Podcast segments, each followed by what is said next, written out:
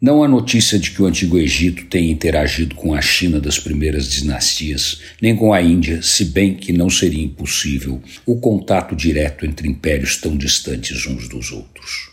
Também não há notícia de que o Japão e a Inglaterra se comunicassem por volta de 1200. E, no entanto, nada é mais parecido do que vários pontos das histórias de cada uma destas civilizações.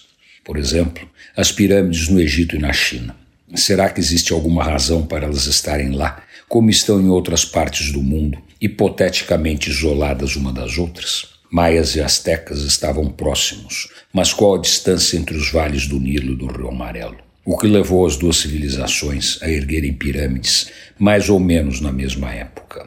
Além das pirâmides, o que levou as duas civilizações a terem desenhos sociais razoavelmente parecidos com a figura do faraó do imperador entre os deuses? Qual a razão das divisões das castas e classes sociais. E entre Japão e Inglaterra, qual o contato direto e a influência de um no outro para surgirem castelos semelhantes em dimensões, mecanismos de defesa e objetivos, como os castelos britânicos e os castelos japoneses. A verdade é que não há nada mais parecido com o ser humano do que o ser humano.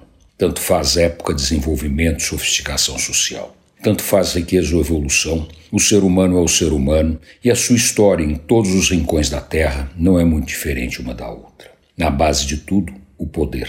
O poder pelo poder, o poder para governar, conquistar, explorar e, em última análise, aumentar ainda mais o poder imenso, fruto da ambição ilimitada que até hoje move o ser humano em busca de mais glória e mais grandeza, como se fossem deuses. Antônio Penteado Mendonça para a Rádio Eldorado e crônicasdacidade.com.br.